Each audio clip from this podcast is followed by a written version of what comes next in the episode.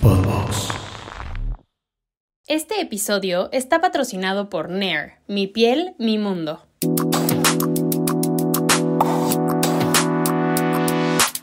Soy Roberta Woodworth y este es un espacio de reflexión sobre todo aquello que pensamos y sentimos pero no siempre queremos decir en voz alta. Esto es Libre y Loca. Hello, espero que estén muy bien. Les doy la bienvenida a un nuevo episodio de Libre y Loca.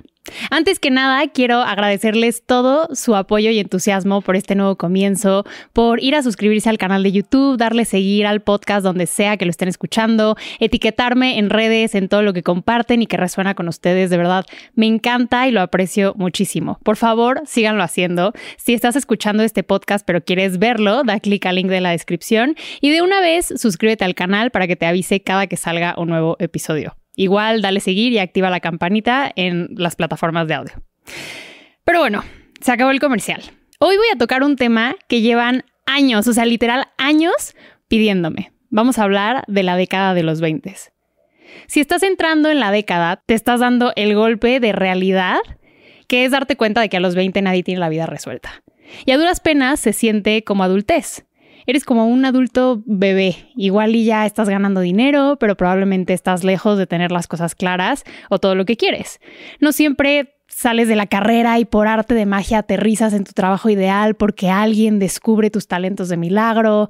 Ese primer trabajo usualmente tampoco te paga increíble, como para que empieces a darte lujos de, no sé, un departamento sin roomies, viajes y el closet de ensueño. Tampoco son siempre los años en los que sí o sí vas a encontrar al amor de tu vida. De hecho, siento que es justo la época en la que vas a besar muchos sapos y obvio cada historia es diferente, hay mil excepciones, hay quien ahorita se está casando después de andar muchos años, pero también hay gente que se está reencontrando muy diferente en la adultez y decide cortar. A lo que me refiero es que no es un hecho, y aclaro de una vez que tampoco es la meta encontrar el amor en esta década. Creo que los 20 son agotadores, porque llegamos cargando las expectativas de una vida. O sea, literal llevas los últimos 19 años preparándote para esto, para abrir las alas y saltar.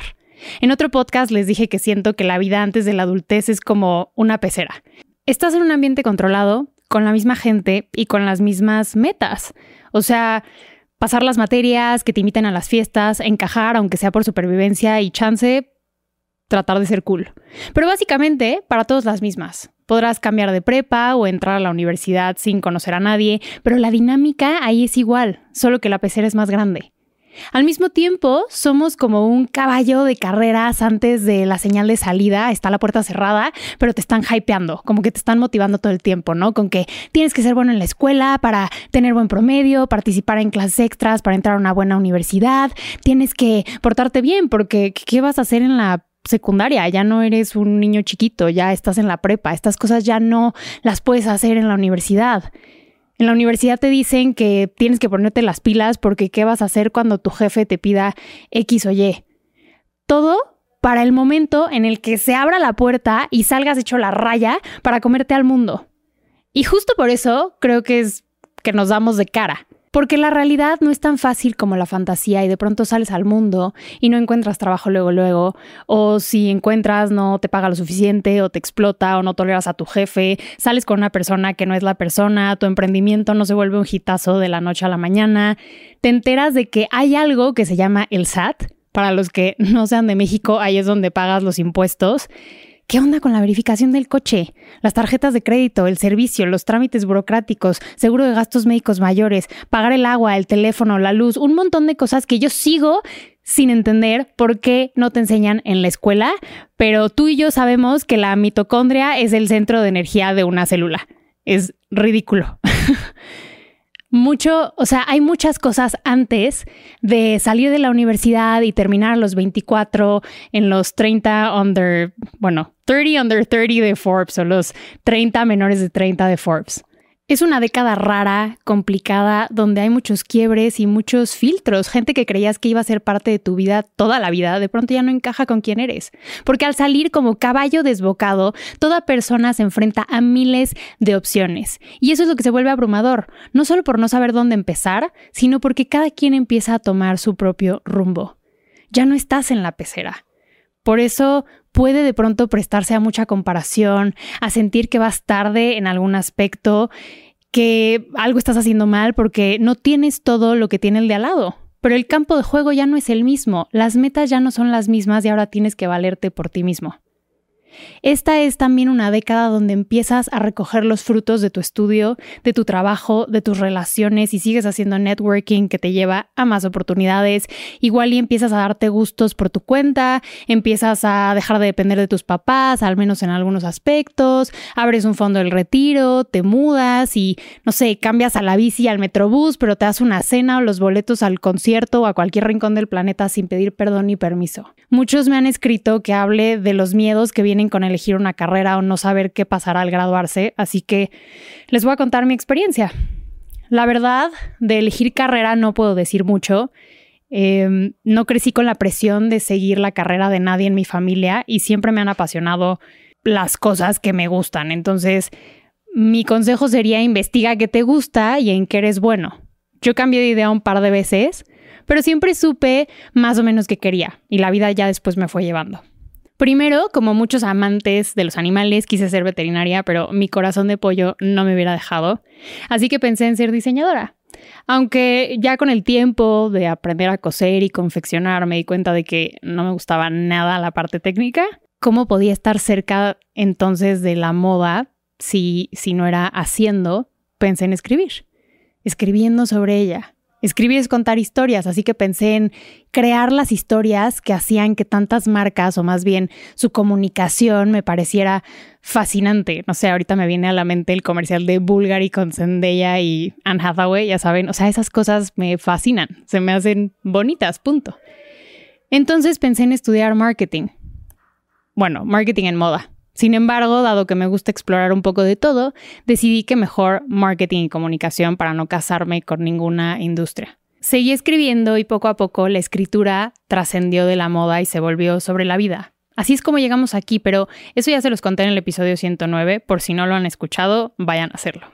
En fin, mi graduación fue todo menos ideal.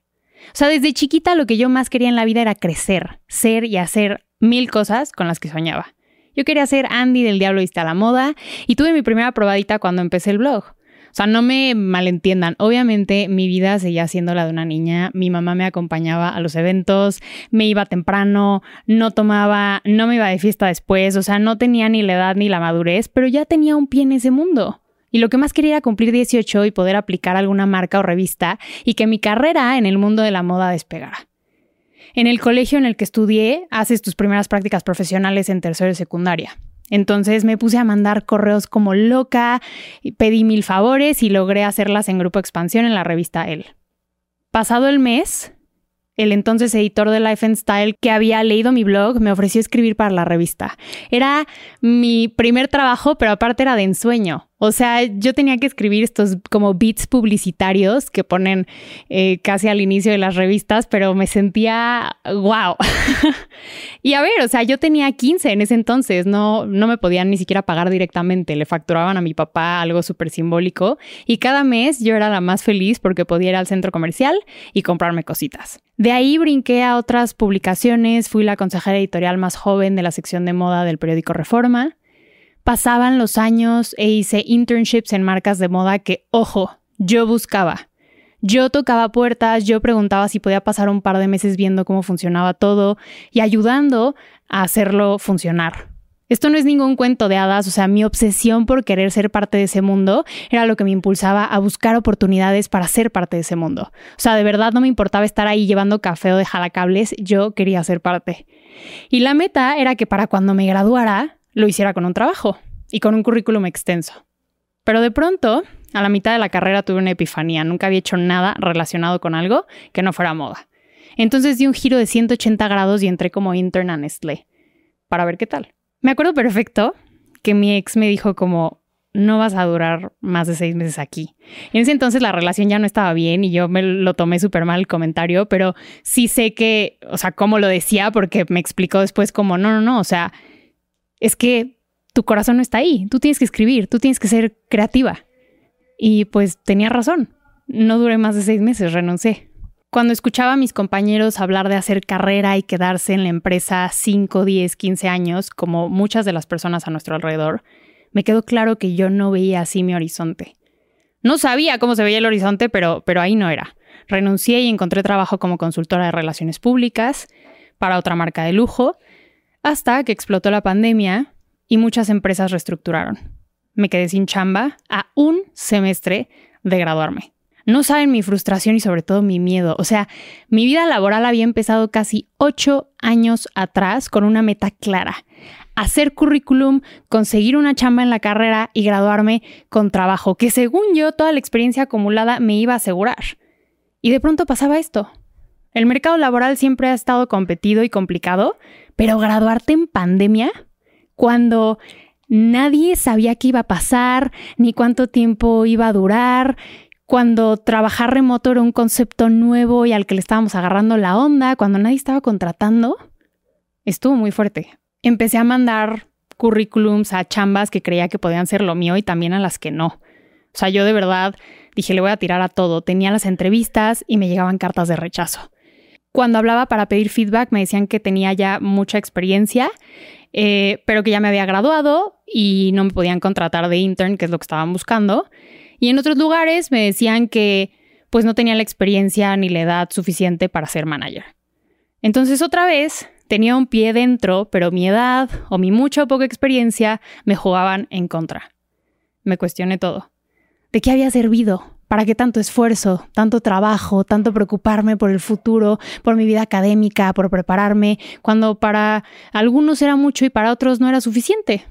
Chance debería de haber soltado un poco más la rienda, ir a más fiestas, faltar a más clases, no sé, o sea, la verdad esa no soy yo, pero cuando estás en ese punto de ¿para qué sirvió todo esto? Pues eso es lo que piensas, ¿no?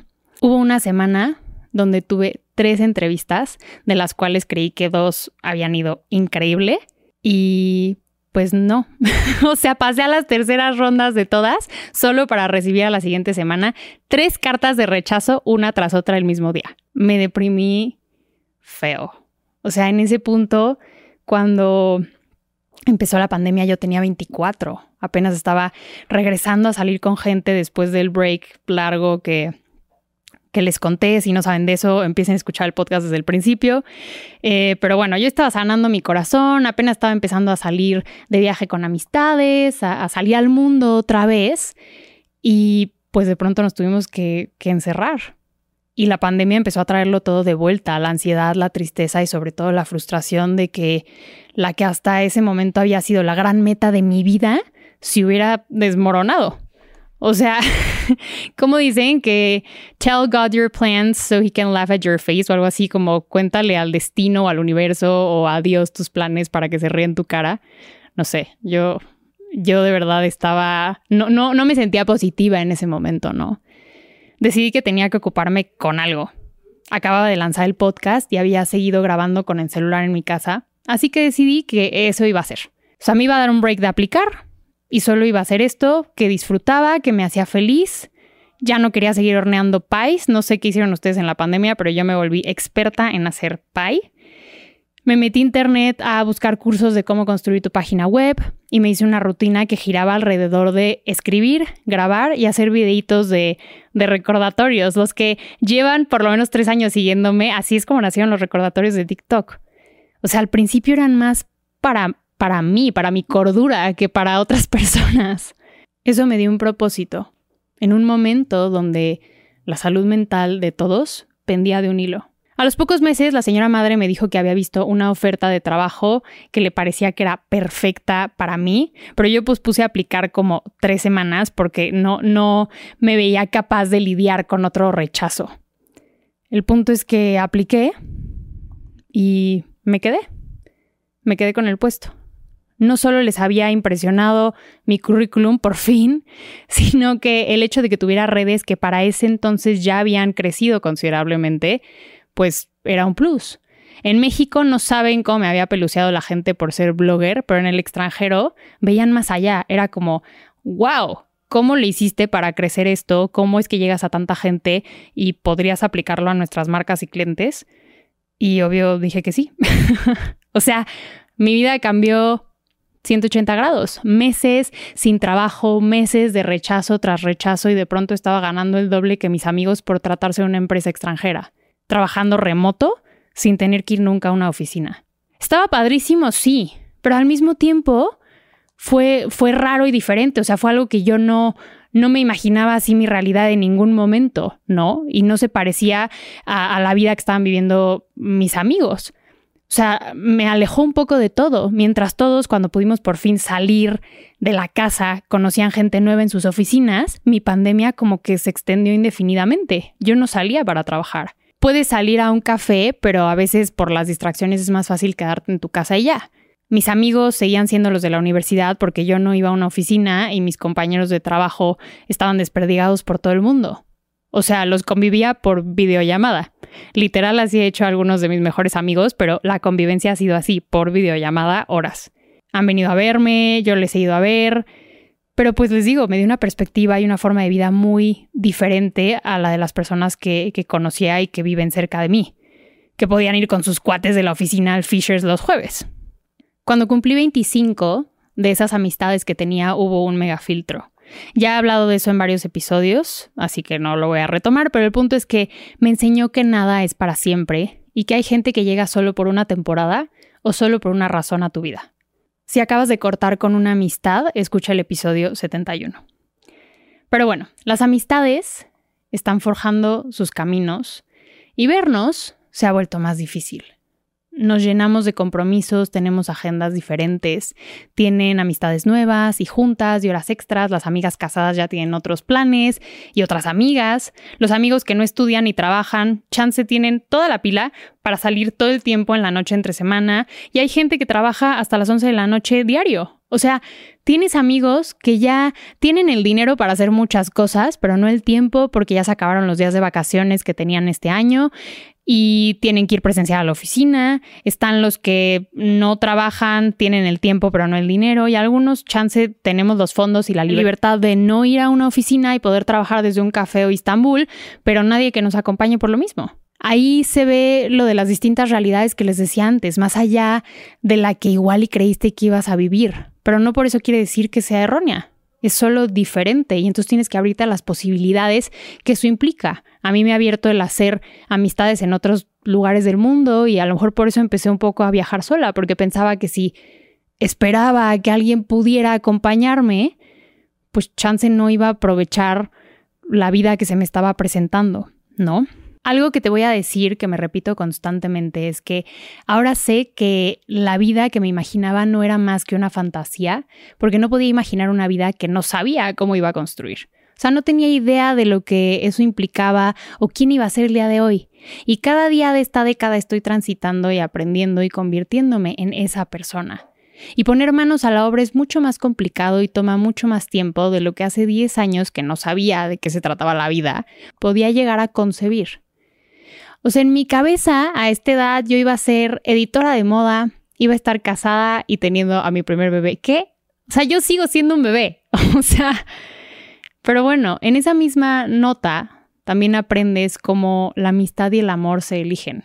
Porque para mantenerte en contacto con alguien a quien ya no ves diario, con quien poco a poco dejas de compartir tantos intereses o, o, convivir en los mismos círculos, ¿no? Pues tienes que elegir, elegir mandar un mensaje, elegir hacer tiempo para verle, mandar una nota de voz para hacer catch up. Yo tengo agendado, literal, escrito en mi agenda, una llamada cada 15 días con una de mis mejores amigas para ponernos al día, porque si no se cruza la vida y pasamos un mes sin hablarnos. Nadie que me conozca me dejará mentir, yo le marco a la gente en el tráfico. O sea, mi lugar favorito para hablar por teléfono es en el coche y así aprovecho mis trayectos y, y toco base y todo está bien.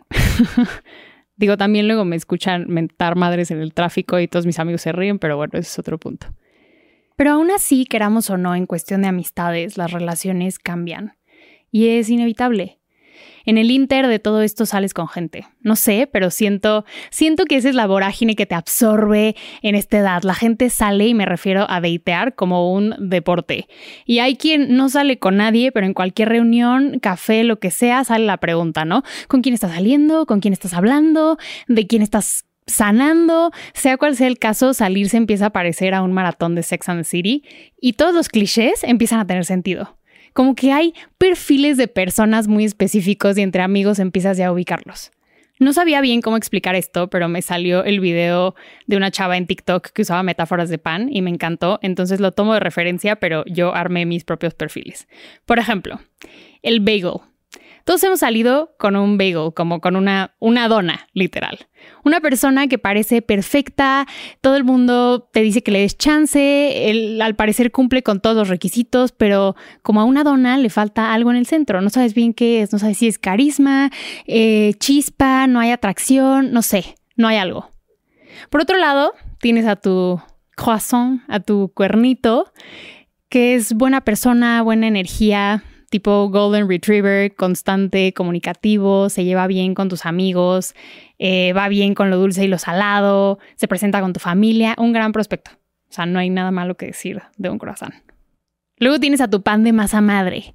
Ese es un gusto adquirido. O sea, te tiene obsesionada, es interesante, es alternativo, ecléctico, no se parece mucho a ti, pero tienen conversaciones que te dejan intrigada.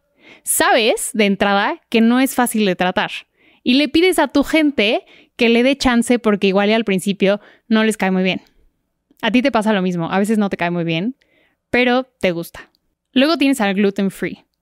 El gluten free anda en bici, eh, le encanta correr, te invita a hikear en la primera cita, es organizado, es puntual, es lo que es, es un pan sin gluten. Igual tú también eres un pan sin gluten y todo está bien. Luego tenemos a la baguette. La baguette es un fuckboy, es cabroncillo, se hace el interesante, es coqueto, carismático, pero últimamente solo te da lo suficiente para que te piques y flanquea en constancia de comunicación. O literal solo te habla cuando tiene hambre. Luego tienes a tu pan pita, es el pan para botanear, es el que te comes en la fiesta. Eh, luego tienes al pan rústico, que es un par de años más grande, hasta que te das cuenta de que no, o sea, podrá tener, no sé, 35, 40 y se sigue portando como si tuviera 20 y ahí se te cae todo el sueño de que salir con alguien más grande va a ser más fácil o mejor. O sea, el pan rústico al final del día, aún con un proceso de elaboración más extenso, sigue siendo un pan. Ahora la cosa se pone un poco triste. Tienes a tu pan duro. Y aquí hay dos opciones. Un pan duro puede ser una persona con la que te diste la oportunidad y todo iba bien y encaminado, pero por X razones, crisis existencial, nuevo trabajo, se tiene que mudar, la muerte de un familiar, lo que sea, la cosa se enfría. O sea, el tiempo se le pasa a las cosas y no se dan. O, segunda opción, es un situationship. Es una de esas relaciones circunstanciales que saben, huelen y se ven como una relación, pero no tienen título. Y entonces llegas a un punto en el que te das cuenta de que quieren cosas diferentes y pues pasa un poco lo mismo, ¿no? Este pan se hace, se hace viejo, se hace duro, las cosas se desmoronan solitas. Por último, llegas al pan mozo. esto, esto se ve mejor en inglés, moldy bread, pero pan mozo. Y todos en algún momento de nuestra vida hemos perseguido a un pan mozo. ¿Y saben qué es lo peor? Que tú le ves a distancia las manchitas verdes. O sea, tus amigos le ven las manchitas verdes. Y aún así que dices, no, no, bueno, pero tiene todas estas partes buenas. O sea, si le quito esto todavía está bien. Pero no, no, no, no. Existen las esporas. O sea, lo tienes que dejar ahí y caminar lentamente hacia otro lugar, porque si no te vas a enfermar. Yo sé lo que te digo. Tíralo. O chance no me hagas caso, te tienes que enfermar un par de veces para aprender. Al final lo que quieres en tu vida es un pan tostado con mantequilla. Y no importa el tipo de pan porque todos eh, tienen el chance, tienen la oportunidad de llegar a ser un pan con mantequilla, pero no todos lo logran. Y literal puedes usar así el ejemplo. Uf, salí con un cuate que creí que era un croissant y estaba todo mozo. O empezó como pan pita y resultó ser un pan de masa madre, tenía fondo.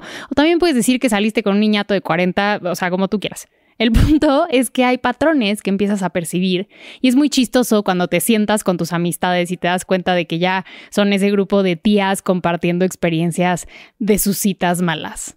Hay muchos inters de salir una o dos veces con personas que igual y, o sea, no son anécdotas y no llegan a, a ningún perfil, pero te sirven para ejercitar el músculo.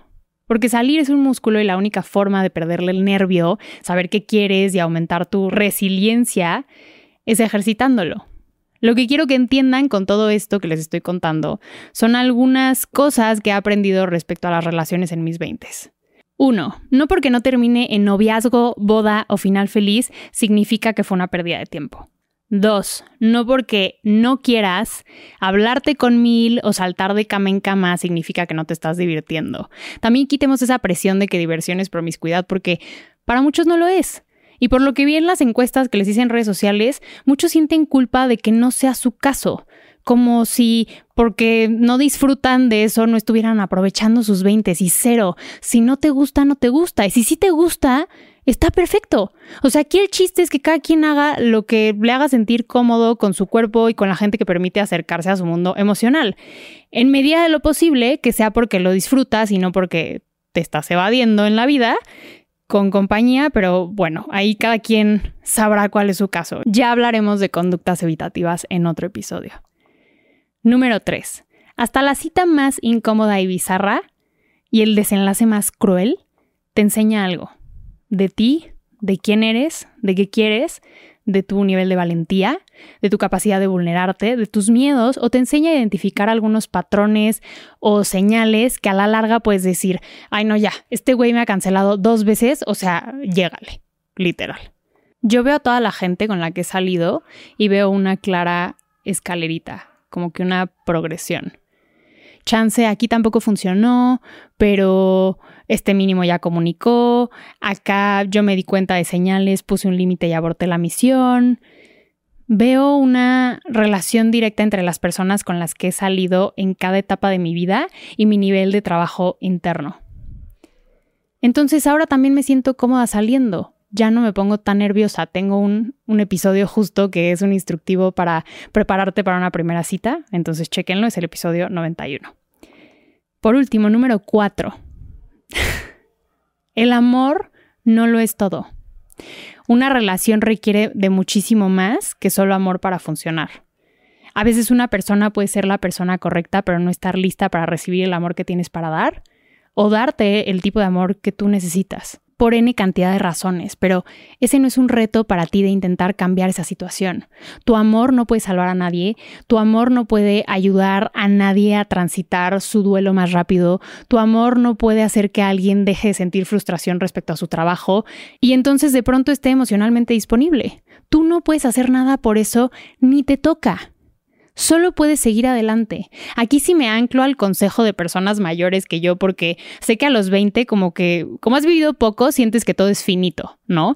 No tienes referencia de qué pasa después, ni entiendes que todavía tienes tiempo, ni que la vida da mil vueltas, pero he aprendido en estos años que la vida es un tren y la gente puede subir y bajar en diferentes estaciones y, y desde diferentes lugares pero no por eso tengo que bajar la velocidad. Mis papás fueron el primer amor del otro literal, y cortaron, hicieron sus vidas cada quien por su lado, y años después, sin esperarlo, se reencontraron y formaron una familia. O sea, todo puede pasar. por eso soy una romántica empedernida. Es su culpa. Em, en mis veintes también entendí que el amor más importante es el propio, porque esa es la brújula que te guiará en el amor que construyes y el amor que aceptas. Desde ahí es desde donde estableces tus prioridades y el compromiso necesario para construir la vida que sea realmente congruente con lo que vive en ti, una vida que amas. Esto no se ve como baños de burbujas y mascarillas. A veces es hacer un Excel con todos tus gastos y establecer un presupuesto, obligarte a ahorrar cada mes y abrir un fondo del retiro, es armarte una rutina de trabajo, de skincare, obligarte a ir al gimnasio o prepararte comidas saludables, es ir a terapia o al psiquiatra, dejar de huir de tus problemas y llamarle solución a las distracciones. El amor propio se ve como ver a tus errores a los ojos y con mucha compasión tomarte un minuto para ver qué necesitas para enfrentarlos y cambiarlos. Es no siempre saciar tus deseos inmediatos, es dejar ir, es elegir algo nuevo, es tener conversaciones incómodas, tomar decisiones difíciles, decepcionar a otras personas y dejar de encajar muchas veces para pertenecerte a ti. Puede ser vino, pastel y fiesta, sí, siempre y cuando los veas como formas de disfrutar la vida, más no de escapar de ella. Es entender que a veces no hay nada más que decir y nada más que hacer, y a veces le echas todas las ganas del mundo y no te quedas con el puesto y no te dan el bono y la relación no funciona. En la escuela siempre te decían que le echaras ganas y estudiaras más y te iba a ir bien. Aquí hay demasiados factores que no puedes controlar. Lo único que puedes hacer es dar pasos hacia crear las oportunidades y posibilidades que quieres. Hoy a mis 26 siento una juxtaposición muy fuerte en mi vida, ¿no? O sea, por un lado me siento satisfecha en la parte profesional. He llevado una doble vida hasta ahora con este espacio y con el trabajo corporativo que acabo de tomar la decisión de dejar para apostarle todo a lo que me mueve. O sea, dedicarme al 100 a este espacio. Cuando renuncié, me ofrecieron otro puesto, pero ese puesto implicaba mudarme y en este momento siento que me debo a mí misma una oportunidad y a mis sueños, porque nada me motiva como esto hoy. Este año compré mi primer coche, hice mis primeras inversiones, tengo claridad de mis finanzas y estoy aprendiendo a administrarlas, no solo para vivir bien mi presente, sino con metas económicas claras para empezar a construir mi futuro. Estoy viajando mucho, se los he compartido, ese era mi sueño de toda la vida, ser la Barbie viajera y me acabo de regalar el viaje de mi vida. O sea, Egipto era número uno en mi bucket list y es algo que he deseado desde que tengo memoria. Entonces es muy, es muy satisfactorio haberme podido regalar eso y estoy en un punto donde me doy cuenta de que estoy viviendo muchos sueños que alguna vez tuve de chiquita sí me siento plena y me siento entusiasmada y veo todo mi trabajo y mi esfuerzo reflejado que es súper gratificante y estoy aprendiendo a saborearlo, ¿saben? A, celebrarme por ello. Yo soy la típica que ya, a la siguiente, a la siguiente meta y check y no se para a oler las flores. Y ahorita estoy en un lugar en el que no quiero seguir corriendo. Quiero disfrutar lo que estoy viviendo. Tuve una llamada de atención muy fuerte respecto a mi salud que siento que me dio la conciencia y la perspectiva que me faltaba para complementar los años de crecimiento personal y terapia enfocándome en mi bienestar físico. La conexión con el cuerpo que tantas veces olvidamos fue lo que siento que me ha dado un crecimiento espiritual brutal este año. O sea, nunca había vivido tan conectada con mi intuición, tan presente y con tanta certeza sobre quién soy, cómo funciono y cómo puedo enfrentar la vida, como lo hago ahora gracias a eso. Por otro lado, tengo amigas casándose. Y por mucho que en mi casa nadie jamás me haya siquiera preguntado que para cuándo el novio, hay días en los que no compartir mi vida con alguien sí me conflictúa, lo admito. La idea, no el hecho. El hecho es que existo, viajo, como, trabajo, convivo con mis amistades y con mi familia, y puedo decir que estoy feliz con eso y con quien soy. Mi vida me da paz, me gusta, tiene intención y dirección, me gusta estar sola. Pero de pronto veo a mi alrededor y ser la chica sola y misteriosa escribiendo en un café rodeada de, de parejas se siente un poco raro. Y si le rascas tantito y piensas, estaría padre viajar con alguien, darle la mano, contarle tu día, sí suena bonito. Pero el otro día una persona me dijo que si tuviera todo ahorita, entonces, ¿qué le estaría dejando a la vida? Estamos muy acostumbrados a poner énfasis en lo que creemos que nos falta en lugar de darnos cuenta de que hay muchas cosas que conforman nuestro presente, que como les dije ahorita, igual en el pasado eran solo un sueño lejano. Igual así como vemos la vida de otras personas, muchas personas ven la nuestra, nuestra carrera, nuestros logros, nuestra valentía de presentarnos ante el mundo todos los días en nuestra autenticidad, ve lo que estamos construyendo o no, igual y tenemos una libertad que no tienen, o una buena relación con nuestros papás, o paz mental. O sea, yo qué sé. No conozco una persona en sus veintes que lo tenga todo, o se sienta satisfecha con todo, o que crea que lo tiene todo bajo control. Sé que quiero tener una pareja, pero también sé que no quiero tener cualquier pareja. He trabajado mucho en mí y supongo que eventualmente encontraré a alguien que se esté construyendo a mi lado, mientras construimos algo juntos. Así que ahora toca disfrutar lo que se está cosechando y abrirme a las posibilidades de la vida. Si estás entrando a tus 20, te digo de una vez que si esperas absoluta claridad, aquí no es. La meta de los 20 es conocerte tanto como puedas, es entender tus prioridades, tu personalidad, las amistades que quieres y funcionan y las que no, las relaciones que quieres y funcionan y las que no. Vas a descubrir lo que te gusta y funciona a nivel laboral y lo que no. Eh, vas a chocar con tus papás en esta búsqueda y establecimiento de tu libertad, vas a meter la pata, te vas a equivocar, vas a malacopiar, porque todavía no tienes referencias de muchas cosas. Y si las tienes, vas a vivirlas desde una nueva realidad adulta. En esta década empiezas a comprobar que tus papás tenían razón en muchas cosas y que muchas frases clichés son cliché por algo. También te vas a dar cuenta de que tus papás no lo saben todo, ni son perfectos, y eso está bien. Empatizas más con ellos, los ves más humanos y conectas desde un lugar diferente. Te das cuenta de que todo pasa por algo o no, pero eso no significa que no pueda llegar a pasar o que no vaya a llegar a su fin. Puedes cambiar lo que quieras de un día para otro siempre. No tienes que esperar un año, ni a los 30, ni a los 40, ni a los 50. Puedes hacer algo hoy que jamás hubieras hecho ayer, porque hoy resuena contigo y punto. Esta década me ha enseñado que no debo enfocarme solo en lo que la gente dice, sino en lo que la gente hace. Que ayuda a tener metas claras, pero hay mil formas de llegar a ellas, así que el camino conviene trazarlo en la arena.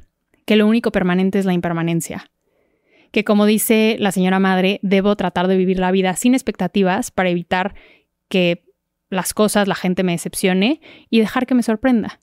Que los límites son importantes para sentirte bien en relación a otros y con la persona que eres. Que la persona más importante de mi vida soy yo. Porque si yo no estoy bien, nada está bien. En mis veintes empecé a honrar el hecho de que tengo un corazón enorme. Ese corazón es un privilegio y no lo voy a andar regalando. Hemos caído en las mentiras de que vamos atrasados en la vida. No estás atrás. El único lugar en el que estás es aquí. Y aquí es donde sea que estés dentro del camino que tú estás creando. Ir atrasado insinúa que vas detrás de alguien, caminando el mismo camino que tú. Pero ¿qué crees? Nadie está caminando el mismo camino que tú. Yo sé que nos cuesta verlo y les podría poner un ejemplo muy tangible. Existen 5 millones de podcasts en el mundo, literal. Tengo amigas podcasters y cada una vive un proceso creativo diferente, un enfoque diferente, aborda los temas de manera diferente, viene de realidades diferentes, que hace que cada una aporte algo diferente al mundo con su voz. Hacemos lo mismo, pero de ninguna manera, aunque habláramos de los mismos temas, estaríamos haciendo y diciendo lo mismo. Lo único que te puedo decir es que te pongas el cinturón, te agarres fuerte y sepas que vas a salir de esta con la piel más dura, la vista más aguda, las orejas bien paradas y muchas anécdotas. Mi mejor consejo es que si se siente bien digas que sí. Más allá del crecimiento personal, creo que es importante no olvidar que no siempre tienes que crecer o que ese proceso no tiene que ser serio. No todo tiene que ser una lección, a veces simplemente es pasártela bien y reírte y asumir un riesgo y aventarte y meter la pata, encontrar oro del otro lado o no, caerte, rasparte, que te duela y llorar, sabiendo que eventualmente el sol vuelve a brillar. Si estás llegando, bienvenido a la década egoísta, para enfocarte en ti y en hacer lo que quieras de tu vida. Si vas a la mitad como yo, venga, vamos bien. vamos aprendiendo, Piensa y valora hasta dónde has llegado porque has sobrevivido absolutamente todo lo que creías que no podías. Y estás viviendo cosas que en algún momento fueron solo sueños lejanos y todos los días estás aprendiendo a ser esa persona que quisiste ser cuando eras más chico. Yo sé que tienes prisa, pero siento que es todavía ese impulso de caballo de carrera susurrándote al oído que tienes que correr tranqui. Nunca más vas a ser tan joven como eres hoy. Aprovechalo, gózalo. Hay tiempo, hay vida y hay ganas para llegar a donde quieres llegar. Las cosas se acomodan y si te das la oportunidad, siempre encontrarás con quienes compartirlo. Si ya saliste esta década, cuéntame cómo lo viviste. Me va a encantar leer sus mensajes y comentarios. Espero que este episodio les haya gustado. Si comparten este podcast o cualquier publicación, etiquétenme y no se les olvide darle seguir a este canal, activar la campanita o suscribirse en YouTube para no solo escuchar, sino ver libre y loca. Y si todavía no me siguen, me pueden encontrar en todas las redes sociales, X, Facebook, Instagram, TikTok como arroba de, o sea, T-H-E, Roberta Woodward. Bye bye. Esto fue Libre y Loca. Nos vemos la próxima semana. Les mando un beso grande. Bye bye. Esto fue una producción original de Podbox. Suscríbete y escúchanos en todas las plataformas de podcast.